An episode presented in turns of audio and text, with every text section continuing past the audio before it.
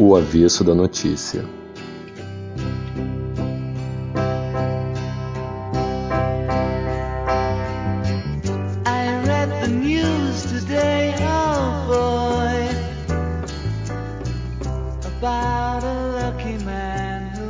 É isso aí, galera. Estamos reunidos mais uma vez nos nossos encontros semanais do nosso podcast O Avesso da Notícia.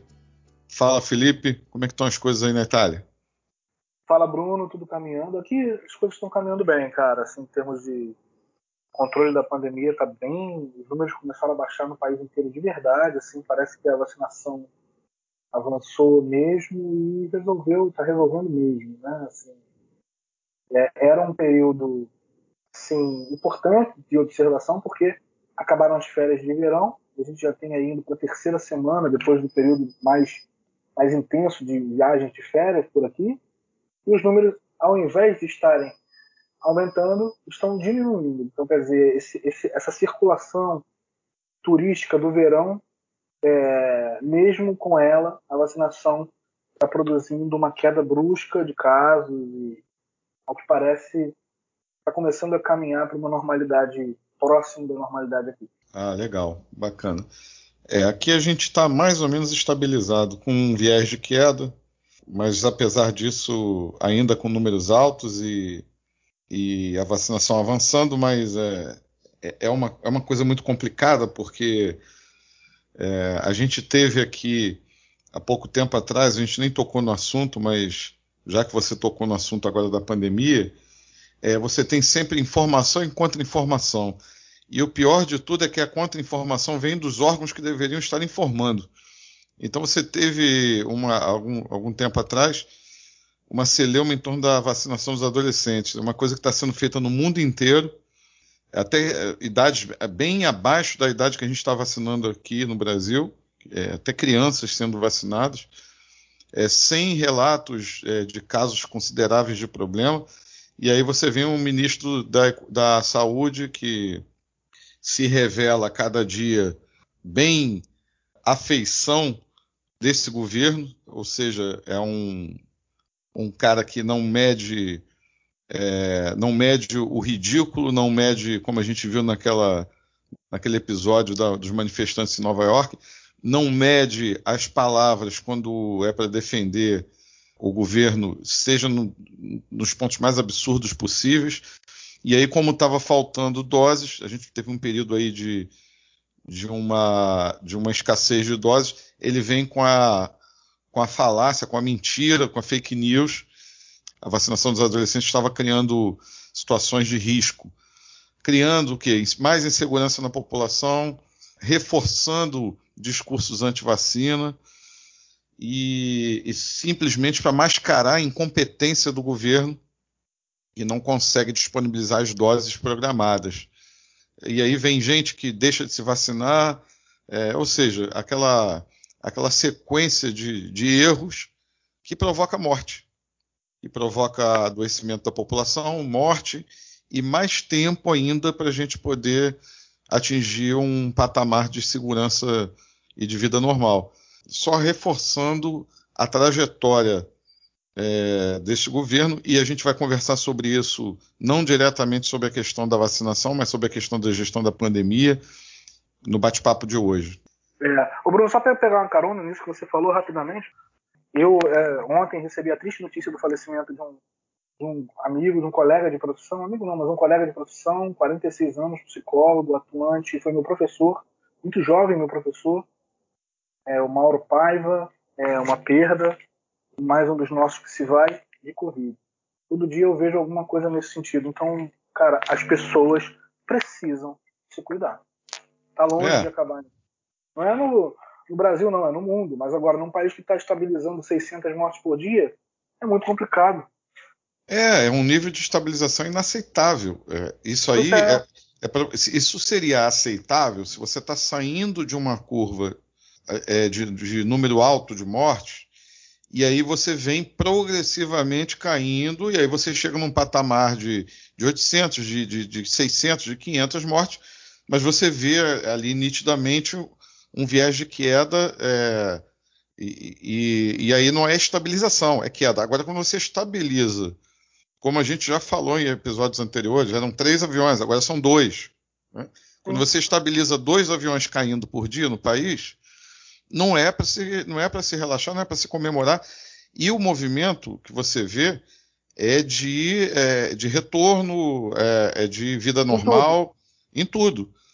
Eu até, eu, eu sou sincero com, com, você, Felipe. Eu, e, e, respondo aqui por mim, não vou falar pela população, não, é, mas é, posso falar por mim e posso observar as pessoas à minha volta. Ninguém aguenta mais. Ninguém Isso. aguenta mais. Esse, esse é, é um outro drama. E eu voltei à aula presencial com algum receio, me cuidando, é, a gente toma as precauções todas. É, mas, cara, é, é, fato, ninguém aguenta mais é, ser privado da sua vida, da, de pequenas coisas, de pequenos prazeres e de grandes prazeres que até agora não voltaram. Quer dizer, você não, você não tem vários, várias situações aí, por exemplo, mercado de eventos.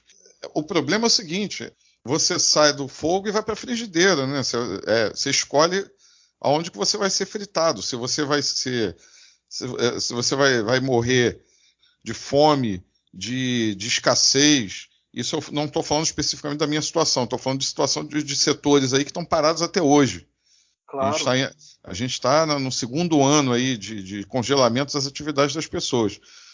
Agora, também a, a tônica do, da gestão desse governo na pandemia, que é negar o risco de morte, negar o risco de, de, de adoecimento da população, em nome desse retorno às cegas, uma coisa é, completamente irresponsável, também não é a solução. O que eu acho que o ponto que a gente está hoje aqui no Brasil, e aí eu acho que você tocou bem, é o seguinte: estamos retornando, os números caíram, mas não dispensam cuidados, não dispensam a observação criteriosa desses números e o cuidado de cada um no seu dia a dia, é, mesmo que é, é óbvio que em alguns momentos a gente vai relaxar, porque é o que eu falei, ninguém aguenta mais. Então, é. só, que, só que é aquilo, você vai relaxar, por exemplo, num ambiente em que está todo mundo vacinado. Você tem ali todo mundo com duas doses da vacina. Aí você pode, com mais segurança, é, é, relaxar e, e, curtir, por exemplo, um, um jantar, um, um, sei lá, um churrasco num ambiente que está todo mundo ali vacinado. Você tem, você conhece as pessoas, você sabe que. Claro. Agora, é, como é que fica, por exemplo, o setor de shows? Que você tem que receber milhares de pessoas. É, é, eventos como é, competições esportivas. Então você tem hoje aqui um retorno gradual por exemplo, vou citar o, caso do jogo do Botafogo. Foi o primeiro jogo com público, o evento teste, foi liberado pela prefeitura. Então, o evento teste ele serve para você testar o equipamento, testar o, o, estádio, testar a equipe que vai receber os torcedores e tal. O nome já diz. E testar também o comportamento dos torcedores. Né? Então você exige duas doses de vacina, é, comprovante de vacinação, você exige um teste PCR é, recente, eu não lembro agora exatamente o prazo, acho que não sei se são é, na semana do evento, ou 48 horas antes do evento, uma coisa assim. É, e aí você coloca o preço do ingresso, você coloca mais o teste PCR, o ingresso vai para 400 reais. É, ou seja, você inviabiliza o, o, o evento. É só para dizer que teve público. O consumidor de futebol não consegue pagar 400 reais para assistir um jogo de futebol, seja ele qual for. Quando você vê é, situações como essa, você se pergunta assim: e as pessoas que vivem disso? Porque eu daqui da minha posição, como tive a, o privilégio de trabalhar em home office esse tempo quase inteiro da pandemia e estou retornando agora tem, tem pouco tempo, é, eu posso falar muito confortavelmente da cadeira que eu estou sentado. Pô. Agora, a pessoa que Sim. trabalha na rua, a pessoa que não trabalha porque teve a sua atividade interrompida, ela quer urgência, ela quer, ela quer voltar a viver, ela quer voltar a, a, a ter dignidade. E, e, dignidade com segurança. Ela não quer também se expor à morte. Então, quando você vê esses, esses movimentos de fluxo e refluxo, é um drama, é uma coisa dramática. A gente está falando, a gente já falou em outros episódios até, né, sobre isso. É, mas aí parece que a coisa não anda, né? Parece que quando vai engrenar, você tem um refluxo, você é, tá. E isso, isso gera uma, uma pressão muito grande psicológica sobre as pessoas, financeira, é, o drama brasileiro é maior porque a gente não vê luz no fim do túnel em relação às, às, às autoridades competentes. Assim, é, é, um atrás do outro, uma substituição de pessoas incompetentes, irresponsáveis, criminosas, que brincam é, de desinformar a população para defender seus, seus interesses, interesses de governos, interesses de empresas. E a gente vai entrar nesse assunto hoje. Vamos lá. É, Bruno, só para dar um acréscimo rapidamente, não é nem só o drama do trabalho que tem, e é, e é o pior de todos, né, de quem, tirando a morte, de quem perdeu o parente, é, a questão aí do, da retomada, é, para quem perdeu o emprego, para quem não está podendo trabalhar, para quem está vendo, se vendo dificuldade financeira, é terrível. Mas mesmo para além disso, é, ninguém, ninguém vai passar cinco anos, quatro anos sem ir a um restaurante, sem ir a um bar. É, não, sem não, chance. Não vai, não vai acontecer isso. E aí a gente tem o drama também de, do que se aproxima, a gente sabe como é o Brasil. A gente está entrando em outubro, período de verão chegando, calor, praia, carnaval, bloco, pré-carnaval, Natal, Ano Novo, famílias se encontrando. É, realmente é um drama, cara. É um, é um... E aí é aquilo, né? É o aluno que não estudou o ano inteiro e agora vai, vai ficar de recuperação em janeiro e provavelmente vai ser reprovado, vai estudar outro. Só que nesse caso, é, a gente faz uma análise coletiva, né? Quem se comportou está pagando preço por todo esse contexto social, cultural, é, governamental, político, fascista, tudo isso que tem no Brasil hoje. É muito difícil a situação. A gente vai aos trancos e barrancos, rolando pela é. ribanceira. Como um amigo meu disse na Argentina, perguntado sobre o time dele, falou no, no espanhol fluente: a los troncos e barroncos. É, por aí. Vendo se consegue se agarrar algum toco de raiz enquanto você está rolando pela ribanceira abaixo. É isso.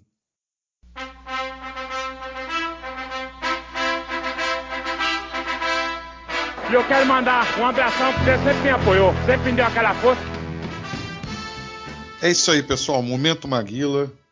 Felipe, eu queria mandar os, alguns abraços aqui. Pessoal que está chegando agora na, nas nossas redes sociais, aqui no Instagram, o Marcelo Vilar. É, e aí a gente tem a Viviane Senra, deixou uma mensagem muito carinhosa para gente. Se começou a ouvir o podcast agora e está fazendo, uma, tá maratonando. Está ouvindo, tá ouvindo um episódio por dia e botando em dia a audição. Ela fez vários elogios lá, queria agradecer muito. E também pela força na divulgação, é, usou suas redes para divulgar o programa.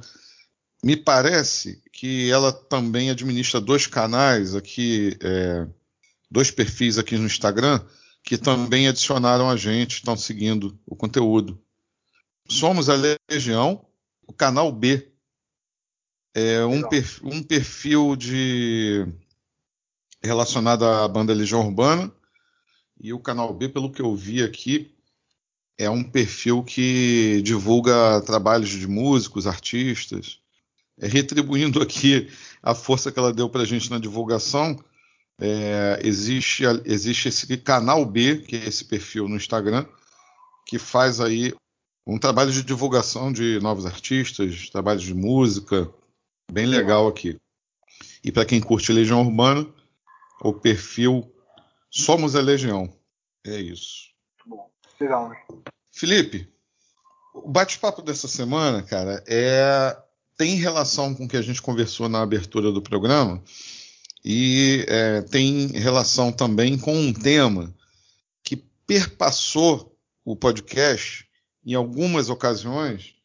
É, eu acho que a gente essa semana pode fazer uma coisa mais específica que é pegar o factual, pegar o que está rolando de notícia essa semana é, relacionada à Prevent Senior, que é essa empresa de saúde que vem protagonizando um dos maiores escândalos da história do Brasil. E aqui entre nós, em, em qualquer país civilizado do mundo, isso derrubaria o governo, porque o que a gente acompanhou é uma relação direta do, do, da cúpula do governo Bolsonaro, inclusive da sua própria família, seus filhos, com uma empresa que, independente, e aí a gente vai tocar nesse assunto, a gente vai desenvolver esse assunto, independente de ser mais uma empresa é, capitalista que visa o lucro, é, que coloca o dinheiro acima da vida, ela descumpre o mais básico, o mais é, o mínimo, vamos dizer assim, que se espera de uma ética médica, de uma ética profissional relacionada à medicina. Ela rasga qualquer perspectiva de, de ética na, na profissão e na, na, e na prestação de serviços médicos. E mais do que isso, além de, de, de romper e de quebrar qualquer barreira ética, essa empresa, tudo indica que ela vem fraudando documentações, fraudando documentos de óbitos, certidões de óbitos relacionados aos pacientes que ela atendia, para atender o interesse político do governo.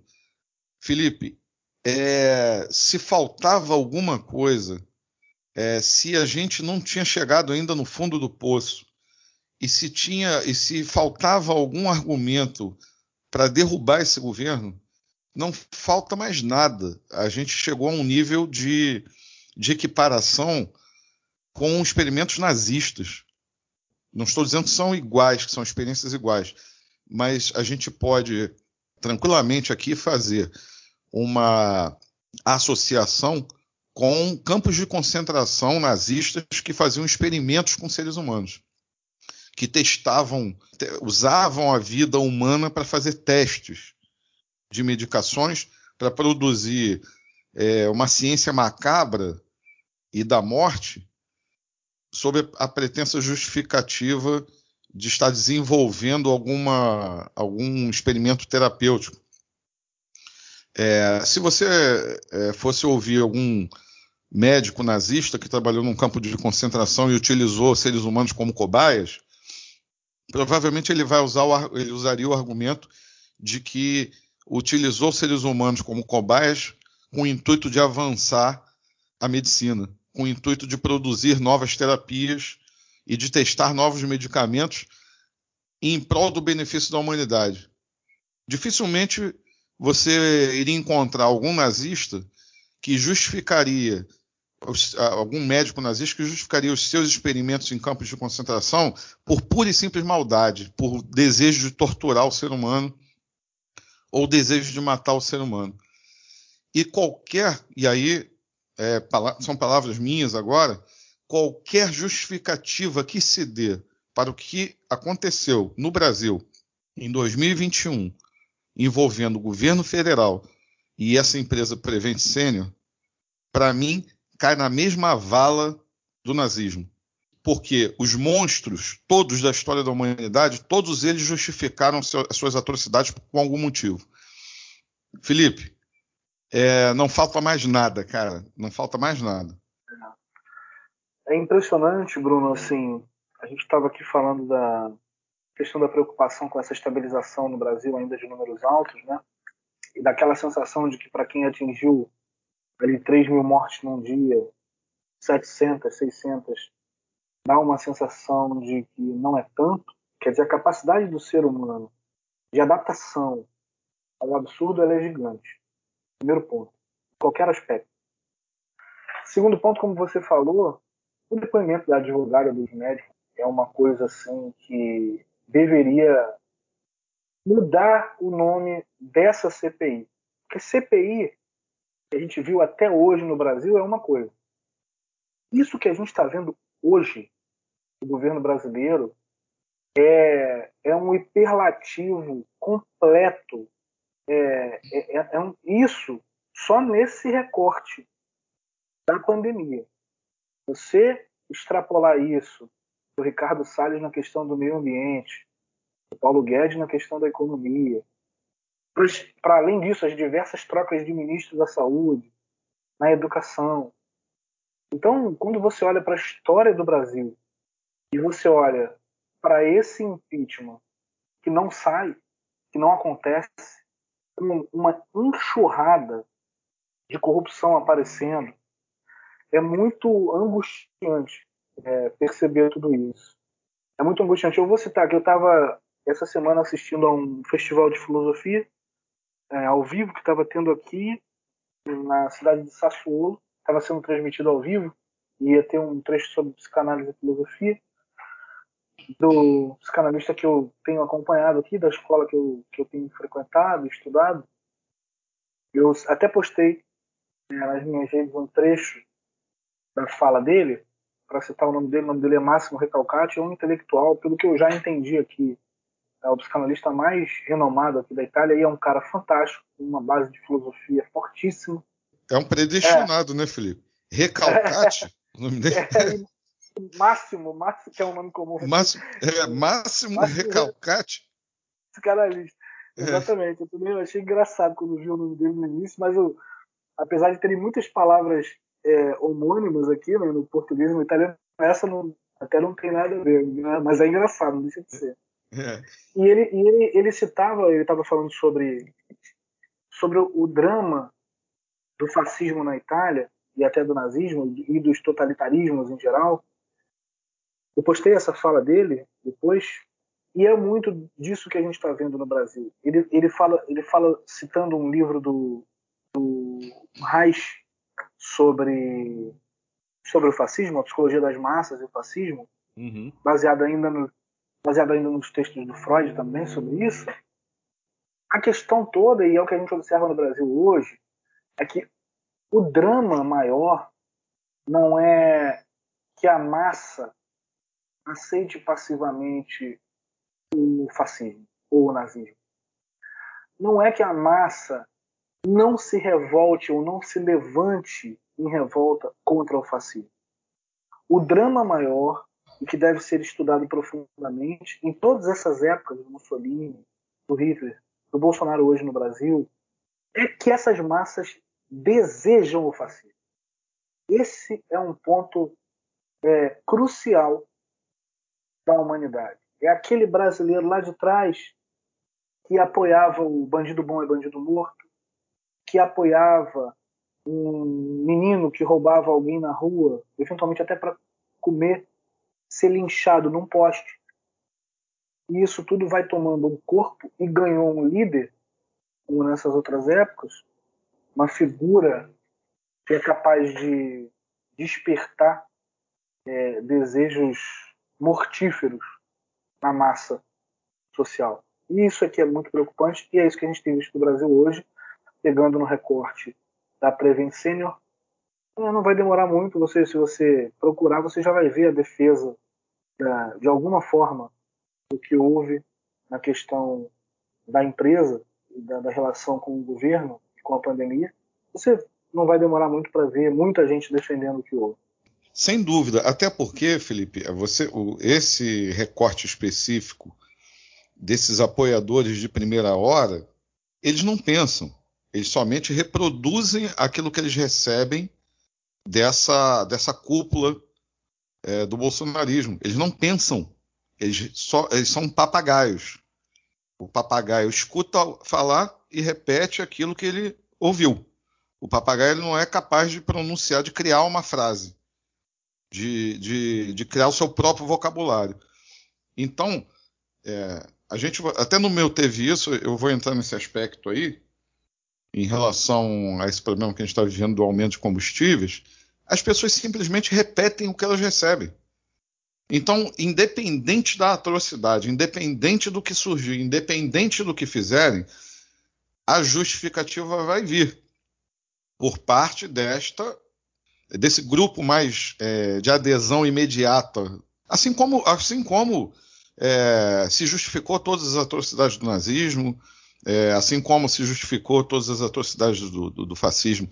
É, quando um, um alemão, é, alguém que, que aderia em primeira hora ao, ao, Hitler, ao discurso do Hitler e ao nazismo, é, assistia um vizinho seu, que era seu amigo, é, às vezes tinha um, um, comércio que o cara frequentava, ou eram amigos pessoais, quando ele assistia esse, essa pessoa ser arrastada pelas ruas, e, e, ser presa só porque era judeu e não se indignava com isso, é, é o mesmo mecanismo, porque eles justificavam isso de alguma maneira.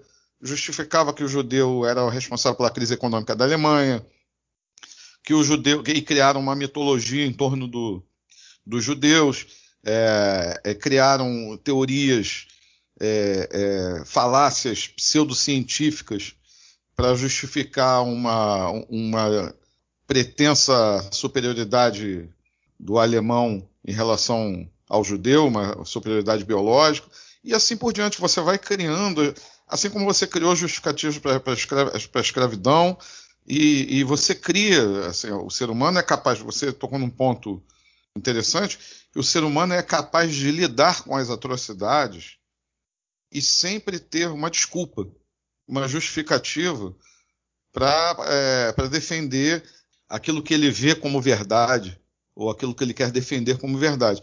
Agora, esse grupelho, esse, esse grupelho de, de, de adesão ao bolsonarismo, não, é nem, não, não, são nem eles que me preocupam assim de forma mais imediata.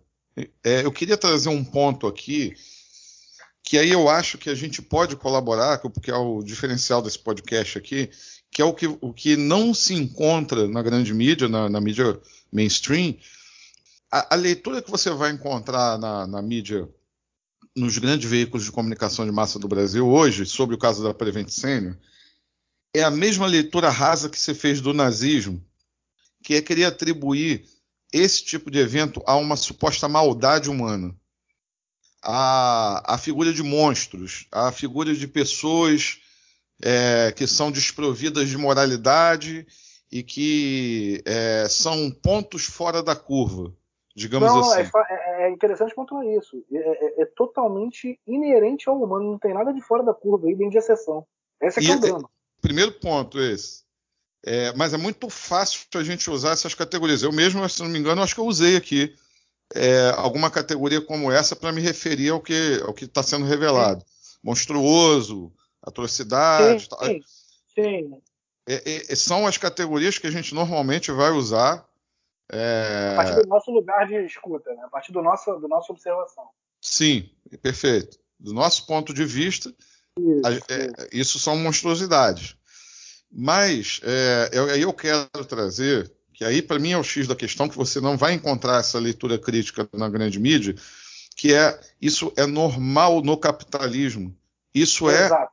isso é o capitalismo. Isso é o capitalismo aplicado sem filtro.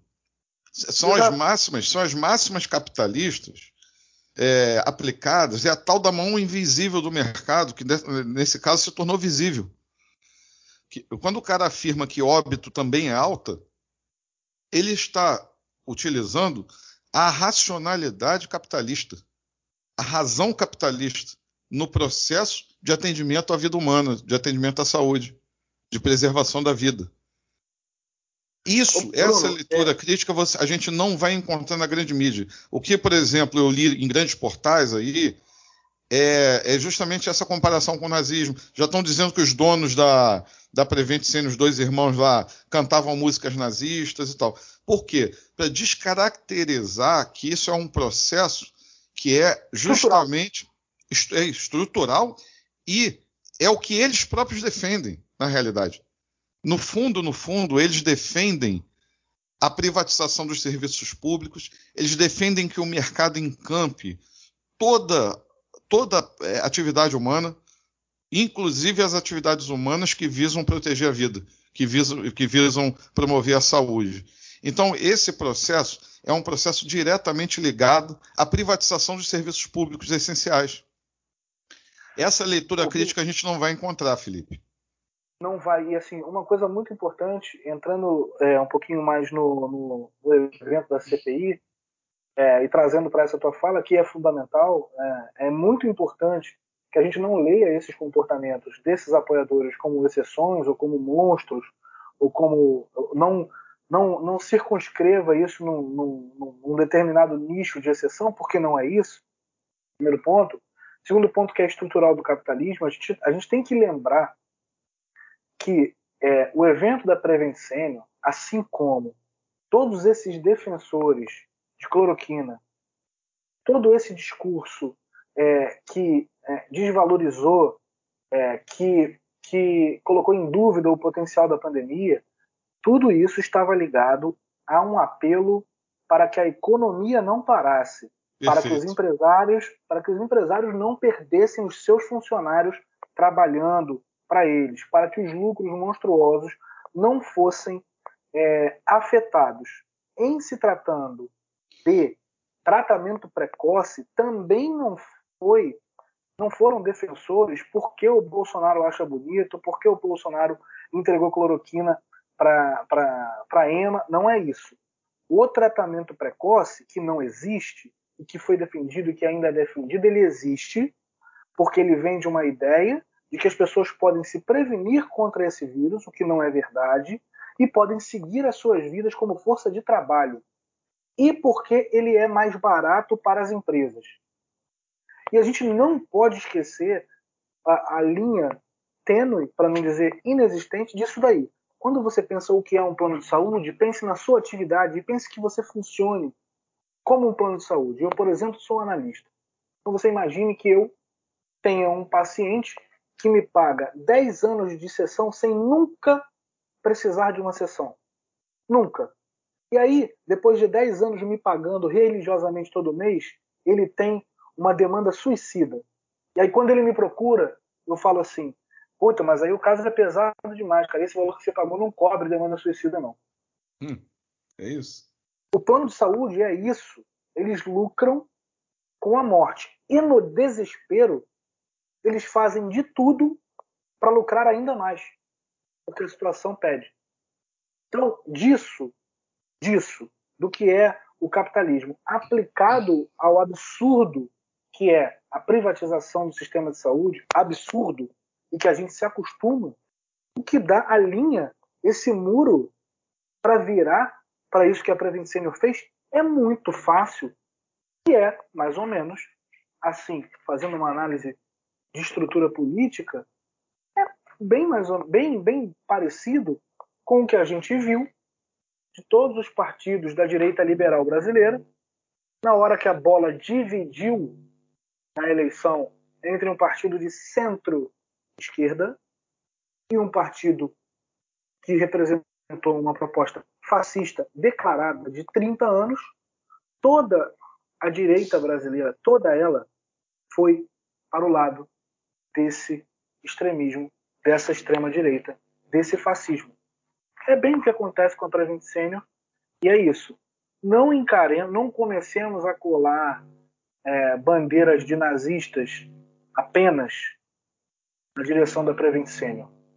Se fosse outra, e outra, e outra, e outra, não me estranharia em nada que fizessem exatamente a mesma coisa. Se é que não fizeram e a gente não está aqui vendo. Exatamente. Será que se é que não fizeram? Eu queria, eu queria tocar num ponto. Essa associação dessas práticas da Prevent Senior com o nazismo é uma associação do ponto de vista da capacidade de cometer um, um ato desprovido de ética profissional, porque o cara ali é médico. A Sim. gente não está falando da maldade é, em estado puro, porque isso aí, como a gente vem conversando aí, isso é uma, é uma coisa que é, não deixa de ser uma certa fantasia, né? É, o que a gente está colocando aqui é que são profissionais de saúde. É uma empresa que ela vende a ideia para o seu cliente de que ele vai ser cuidado. Qual é o problema específico aí, no caso do serviço de saúde? Cara, quer vender porra, chinelo de dedo? Foda-se, vai vender chinelo de dedo. Quer vender porra, jogo de futebol? Ingresso de jogo, vai vender ingresso de jogo de futebol. Você quer vender qualquer coisa que não seja essencial à vida, vai vender. Tá bom. O cara vai lá, ele compra se ele quiser. Ah, eu, eu não eu não quero ir ao jogo de futebol, não vai, pô. Você não precisa de jogo de futebol para viver. Ah, eu não quero beber Coca-Cola. Não beba. Você não precisa de Coca-Cola para se manter vivo. Agora, o sistema social, político e econômico que a gente vive, e aí no Brasil tem esses requintes de crueldade, né? Ele permite que você venda a vida das pessoas.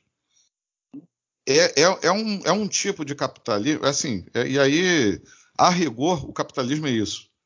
É, é, que, é que a gente tem experiências no, no mundo experiências de países capitalistas no mundo, onde ali na, no, na rede de conflitos sociais, no, na, na, imagina a corda, aquele jogo de. Me fugiu o nome. Como é que é aquele. Que um puxa a corda de um lado, outro puxa do outro? Cabo de guerra? É.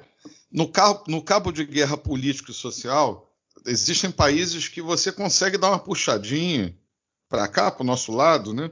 uma compensadazinha, e a sociedade não aceita, por exemplo, não ter saúde pública de qualidade. A sociedade não aceita, por exemplo, que o sistema de educação seja completamente sucateado. E aí você vai ter países no mundo capitalistas, o, sei lá, o filho do vereador estuda no mesmo colégio do filho do, do, do gari. Sim. Então, o, o, sistema de saúde é público, gratuito e, e, e de qualidade. Você tem experiências no mundo, até no mundo capitalista. Agora, o que acontece nesse tipo de capitalismo à brasileira é que a gente não tem, digamos assim, esses valores é, dentro da nossa sociedade. E aí você tem outros países do mundo também, como os Estados Unidos, aí a gente vai chegar na nossa dica cultural mais lá na frente. Mas é, esse capitalismo selvagem é o capitalismo aplicado à risca e à regra, né? que é o, o, capital substituindo todos os valores, como, diz, como já alertou Marx, vai produzir esse tipo de situação, onde a vida vira um produto. Não podemos aceitar, em hipótese nenhuma, seja em que modo de produção e em que sistema político a gente esteja falando, que a vida seja monetizada. Não podemos aceitar. E, e a estratégia neoliberal é justamente sucatear os serviços públicos, inclusive os serviços essenciais, saúde, educação, segurança pública, para que isso vire mercado, para que isso vire fonte de lucro. E é exatamente isso que explica o caso Prevent Senior, associado dramaticamente a um contexto de pandemia, onde você aí é, é tem o interesse político, como você bem colocou, de uma retomada da economia. Mas isso é, isso é o normal, Felipe. Isso é o normal. Isso, isso é o normal do mercado de saúde. Os caras, os caras negam tratamento de câncer. Sim. É, é, o que você, o exemplo que você deu aí, o cara tá, o cara tá morrendo e o plano de saúde briga para não fazer o tratamento do cara, porque aquele, porque aquela vida para o plano de saúde é um balancete que ele tem que publicar para os acionistas no final do ano. Ah, é isso. É, é, é simples assim. Então, é, é, todo esse discurso de privatização dos serviços públicos, de é, e o próprio sucateamento em si, a desvalorização dos profissionais de saúde, dos profissionais de educação, é, a loucura que é, é, você trabalhar hoje, eu tenho relato em casa, é, o, o, trabalhar numa UPA hoje no Brasil é uma loucura, uma loucura. É uma fábrica de, é uma linha de produção de atendimento médico. Não tem como o médico é, dar atenção para o paciente. O médico atende 500 pessoas por dia. O que, que é isso, cara? O que, que é isso se não, se não um sucateamento absurdo do serviço público e uma pressão Fordismo. sobre esse profissional? Porra, é um Fordismo, exatamente, é um tipo de Fordismo, só que você está falando de vidas humanas, porra. Né? Sim. Sim. Então, Agora, essa é, é, a maldade do. A maldade tá. Se, se existe alguma maldade, né, conforme a gente estava é, falando, a maldade é exato. é estrutural, pô estrutural, não se pode abandonar. Agora, eu queria fazer uma articulação aqui, Bruno, rápida, para falar de um, de um só de um, de um, de um braço dessa questão. Eu vou chegar rapidamente nisso. A gente fez dois episódios aqui que eu acho que são lapidares e que mostram a importância da formação pública de um profissional, da educação pública. Mas não é da universidade pública, não. É da, da, do profissional que é formado pela instituição pública de ensino do, da, da sua formação do início até a ponta na especialização. A gente fez um episódio com a Maylin, que é a médica cubana, e um episódio com o Tim Vick, onde, onde isso ficou claríssimo. E aí o que eu digo? Primeiro ponto, quando você não tem uma educação pública, especialmente na medicina, que é o curso mais concorrido que tem no Brasil, né, que, que tem, muitas vezes é mais concorrido do que um. Quando você não tem um ensino público de saúde, existe um recorte aqui. Esses jovens que, que podem ousar pensar em ser médicos no Brasil são jovens da elite brasileira, elite econômica, para ser mais específico. É, em geral, aqui já tem um recorte de classe desde cedo na criação desses jovens. Então, isso, com raras exceções. É... Com raras exceções, existe um, é. um, um recorte na, na, na, nessa peneira de entrada. Então, quem entra para a medicina no Brasil, em geral, é, já foi recortado na classe lá em cima, lá, na, lá no topo da pirâmide. E o que, que isso gera? Na massa de médicos, meu pai, por exemplo, é médico, e ele, quando começou a se assanhar a eleição do Bolsonaro, ele disse que ele saiu do grupo da faculdade dele. Não aguentou. Imagina, um cara de 70 anos. Uhum. Né? Agora, aqui tem um ponto é, fundamental para mim que foi pouquíssimo tocado. Por conta, eu imagino, desse todo da classe brasileira de médicos, é o papel dos conselhos de medicina.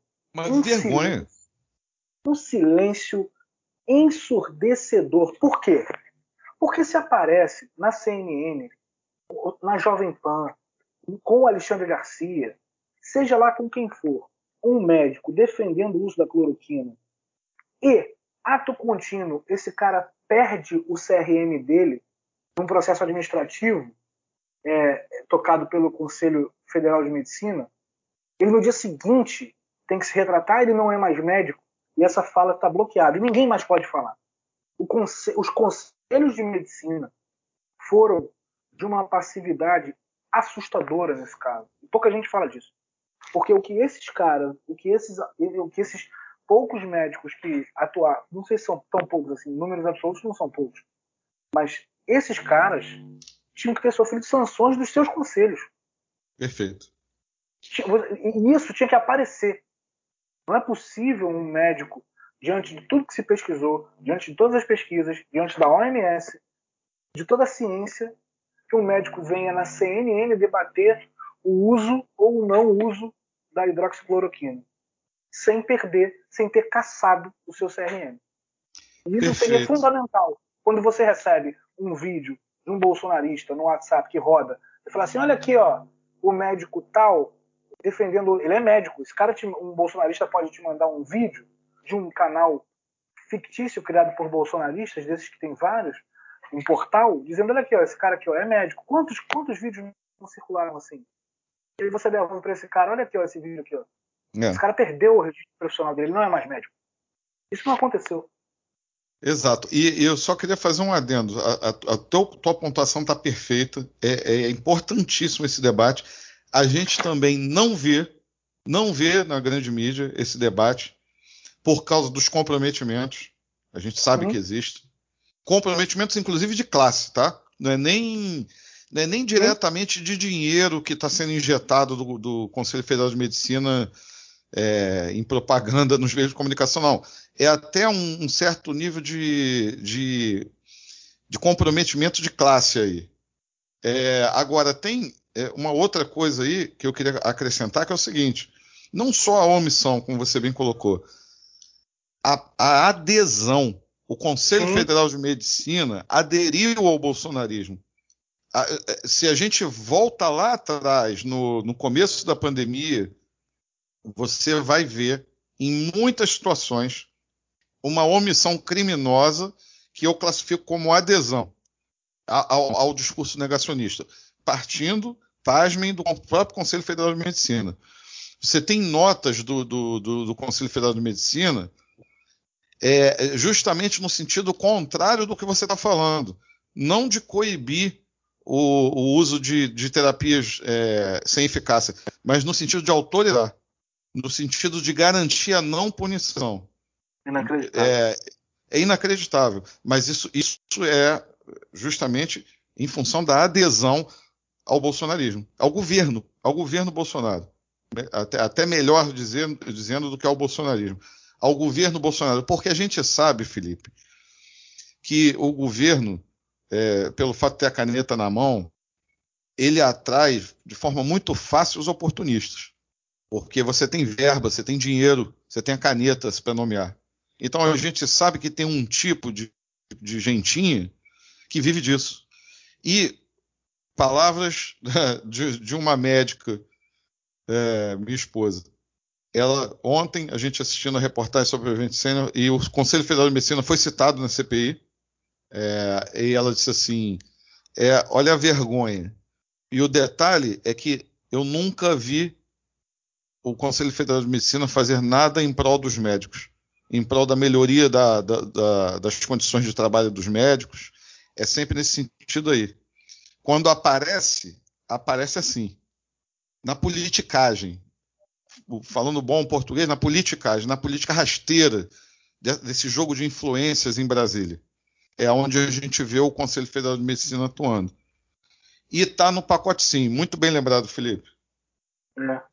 Eu penso muito que na época que começaram a circular algumas fake news, na, na hora que você recebe de alguém, né, um cara se dizendo médico, se apresentando como médico, vai se apresentar como médico, vai colocar o seu CRM e vai se expor às, às sanções da sua categoria. Uhum. E, aí a gente tem, e aí a gente tem todo esse meandro promíscuo que impediu disso, porque seria lindo você receber de um bolsonarista um vídeo de um médico dizendo que ele apoia o uso do, do tratamento preventivo, entre aspas, e você devolve para esse cara, olha aqui, ó, esse cara aqui, ó, olha aqui a notícia.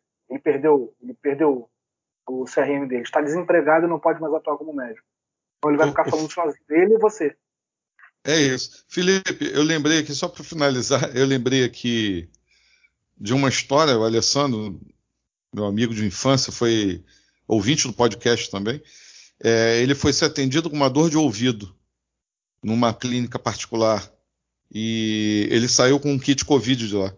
Mandou a foto para mim. Olha o que, que o médico me receitou: é, hidroxicloroquina, ivermectina. Então, o, cara foi, o cara entrou para tratar uma dor de ouvido.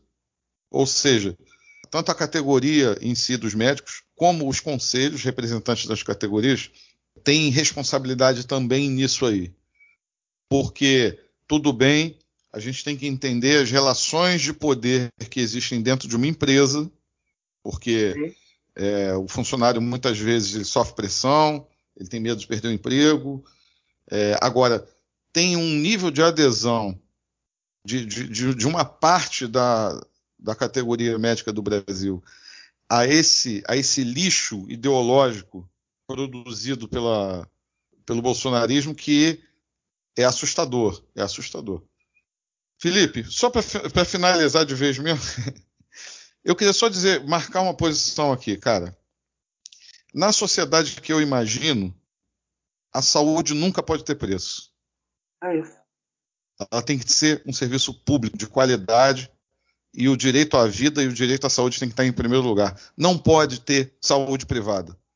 Não consigo trabalhar na minha cabeça, naquilo que eu acredito, com a ideia de que você coloca um preço na saúde das pessoas. Assim como a educação também, diga-se de passagem.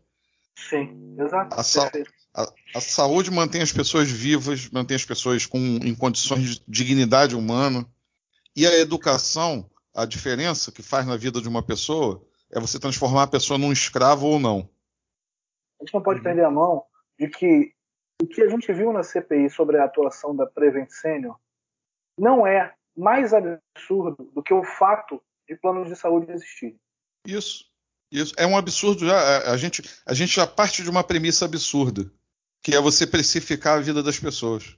Hum. Teve isso. É isso aí, galera. Momento do quadro Teve Isso.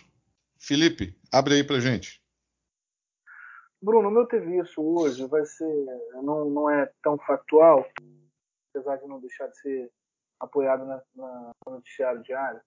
Então, olhando a CPI, olhando especialmente os depoimentos dessa advogada, dos médicos, né? E olhando tudo isso, eu queria, eu queria fazer uma pergunta e propor aqui uma reflexão, né?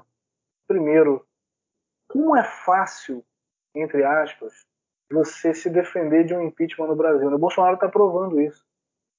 Como é que ele, ele, ele cometeu uma enxurrada de absurdos de corrupção e ele com compra de votos de emendas do, do que se chama de centrão, que não é centrão, e com a eleição do Arthur Lira, pode acontecer o que for.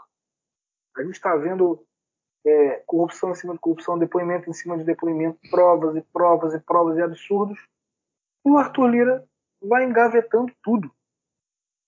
Quer dizer, a gente olha para a história do Brasil e olha para o, o Bolsonaro e a gente pensa o que é funcionamento das instituições nesse país. E aí eu faço uma outra pergunta. é tanta gente dando depoimento que surge nova nessa CPI. E a questão é: está, estão chegando as eleições. Até que ponto isso não está virando palanque para as eleições de 2022 também? Não está virando propaganda eleitoral? Porque Sim. já está claro que algo precisa ser feito, que já era para ter sido feito, mas vamos seguir. As sessões seguirão. Teremos mais uma semana de sessões, porque está dando audiência. É, tá é fato. Fato isso. Então, assim, tem que se ter cuidado também, porque não acontece nada. Existe, existe uma centena de pedidos de, de impeachment engavetados pelo Arthur Lira, que vai engavetar outros tantos. E a CPI vai continuar. Tem cobertura da mídia, tem, tem notoriedade para os parlamentares que lá estão, aparece todo dia em rede nacional, aparece na internet, tem os nomes comentados e o Bolsonaro segue lá, fazendo tudo que ele faz. Bem lembrado, Felipe, porque até porque o prazo para você hoje abrir um processo de impeachment praticamente não existe mais.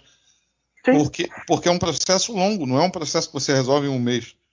Então a gente já está entrando no ano da eleição. Você, você vai abrir um processo de impeachment no final do, do, do, do ano para concluir praticamente de cima das eleições? É, é, isso mesmo. Virou, virou um baita de um palanque, inclusive. Virou. Vamos lá, Bruno, o que, você separou aí de teve isso? Cara, o meu teve isso. É a vida real do brasileiro. É a, são as tragédias do cotidiano, infelizmente, né, cara? A gente até fez um episódio bem descontraído aqui com o Pedro, com o Quick e tal. Mas infelizmente a gente precisa nesse podcast aqui, tocar na é justamente nessas pequenas tragédias do cidadão comum, que são grandes tragédias para quem vive, mas para nossa grande mídia são pequenas tragédias que não merecem é, destaque.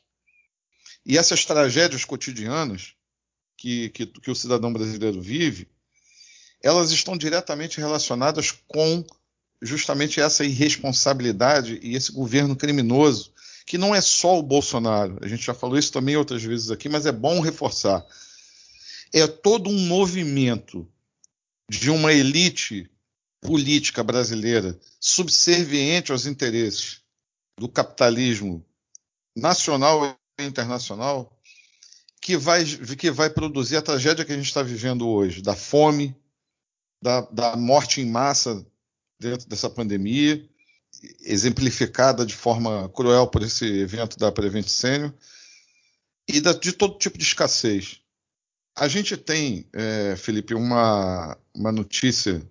Uma mulher em São Paulo, ela teve 90% do corpo dela queimado. O nome dela é Geisa Stefanini, 32 anos, uma, uma, uma mulher jovem. Ela simplesmente ela teve esse acidente em casa porque ela estava é, cozinhando com álcool. Então ela teve 90% do corpo queimado e morreu. Segunda-feira, agora, dia 27, em Osasco. Isso aqui passa batido no noticiário. Mas se a gente for analisar, eu queria que a gente entendesse as razões por trás dessa morte. E quando a gente fala que o neoliberalismo mata e o capitalismo mata, aí eu tenho que abrir aqui e para a gente poder entender o movimento político por trás dessa morte. Porque tem, é, tem um movimento muito claro aqui. Uma nota de 14 de outubro de 2016, a Petrobras anuncia sua nova política de preços, que vai afetar é, toda a, a, a, questão dos combustíveis no Brasil, inclusive o, o gás de cozinha. Vou ler só um trechinho aqui. A nova política terá como base dois fatores: a paridade com o mercado internacional e a questão da, volatil, é, da volatilidade da taxa de câmbio, ou seja, a, a cotação do dólar. Vamos lá. Nós temos uma empresa que é estatal, a Petrobras. Essa empresa, ela tem, ela é de, de capital misto, mas ela tem o, o seu acionista majoritário é o governo federal brasileiro, é a União. Olha só, 2016, outubro de 2016. O que, que aconteceu em 2016? Você lembra politicamente no Brasil, Felipe? pois é. Todos é. sabemos. Pois é. Essa nota, ela vem com a nova direção da Petrobras, nomeada pelo senhor Michel Temer. Porque até então você tinha uma política de preços da Petrobras que equilibrava a questão da cotação internacional do, do petróleo e do dólar é, e a questão é, dos interesses do mercado interno brasileiro, da economia brasileira. Por quê? Aumenta combustível, aumenta tudo. É, o combustível é um elemento crucial na cadeia produtiva. E, mais ainda, a população sofre muito com o aumento de combustível.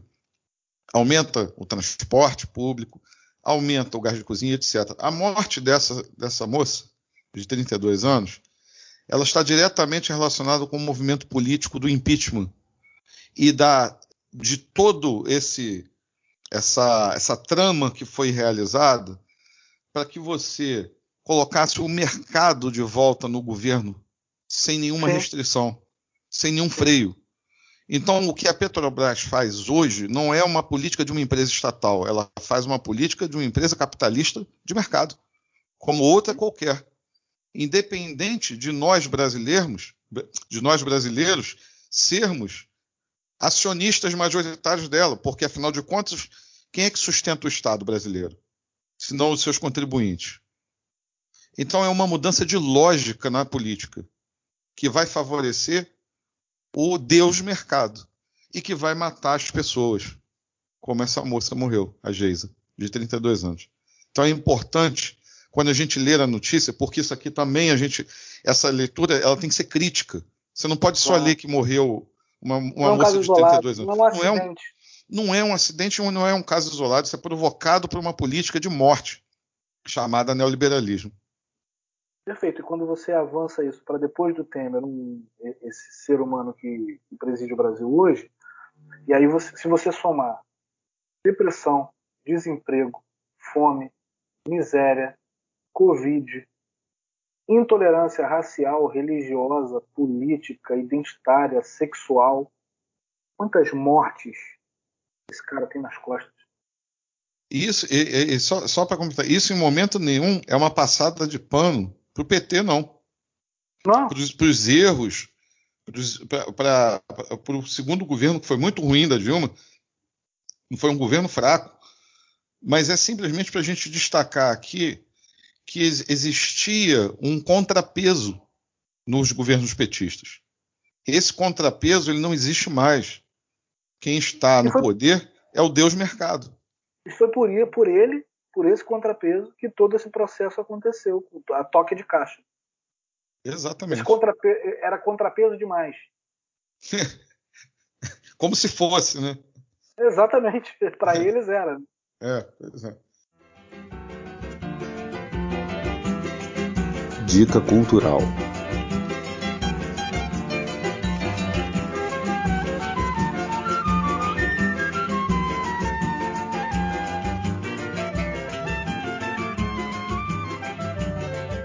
Galera, dica cultural. Estamos fechando o nosso episódio é, e a gente vai trazer uma dica é, de um documentário que, quando eu assisti, Felipe, no cinema, me impactou muito. Se chama Cico é, em inglês e SOS Saúde em português. Uhum. É do cineasta Michael Moore, americano, onde ele coloca de forma bem instigante e de forma bem clara, sem meias palavras, é, o que significa você precificar a vida das pessoas e a saúde das pessoas. Esse documentário ele fala sobre o sistema de saúde americano. São, tem cenas chocantes, é, bem na linha do óbito também alta da Prevent Senior você tem uma cena, por exemplo, de uma mulher que é colocada na rua, é, completamente desorientada, com o avental do hospital. Ela é despejada do hospital. A expressão seria essa. Porque ela não tinha condições de arcar com os custos da, da internação. Entre outras coisas que, que o Michael Moore mostra no documentário. É muito interessante. Não sei se você já assistiu. Já, muito bom. É. E tem tudo a ver com é só para a gente marcar aqui a posição de que Prevent Senior não é um caso isolado no mercado da saúde. Não é um caso isolado. Tenho certeza disso. Esse documentário mostra bem que a lógica do capital dentro do serviço de saúde cria as Prevent Seniors. É isso aí, galera. Chegamos ao final. Um forte abraço a todos. Espero que vocês tenham gostado desse episódio e os comentários. É, a gente fica sempre no aguardo, viu, galera? Das críticas, das sugestões, é, os elogios. É isso que move a gente a fazer o, esse programa toda semana. Fiquem bem, se cuidem e até a próxima. Um abraço, Felipe. Um abraço, Bruno. Um abraço, galera.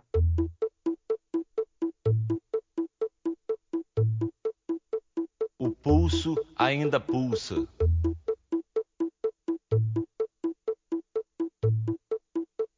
O pulso ainda pulsa.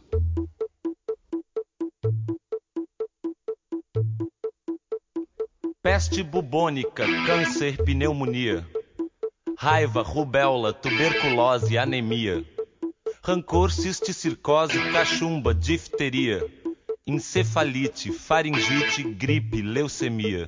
E o pulso ainda pulsa.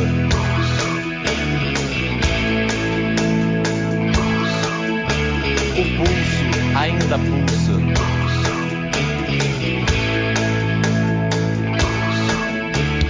Hepatite, escarlatina, estupidez, paralisia. Toxoplasmose, sarampo, esquizofrenia. Úlcera, trombose, coqueluche, hipocondria. Sífilis, ciúmes, asma, cleptomania. E o corpo ainda é pouco.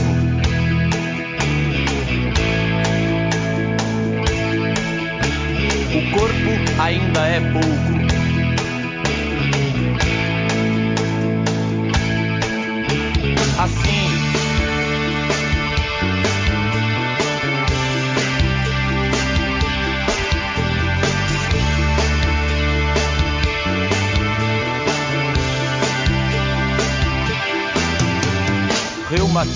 Raquitismo, cistite, disritmia, hérnia, pediculose, tétano, hipocrisia, brucelose, febre tifoide, arteriosclerose, miopia, catapora, culpa, cárie, cãibra, lepra, afasia.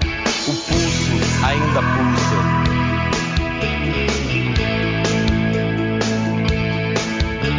O corpo ainda é pouco.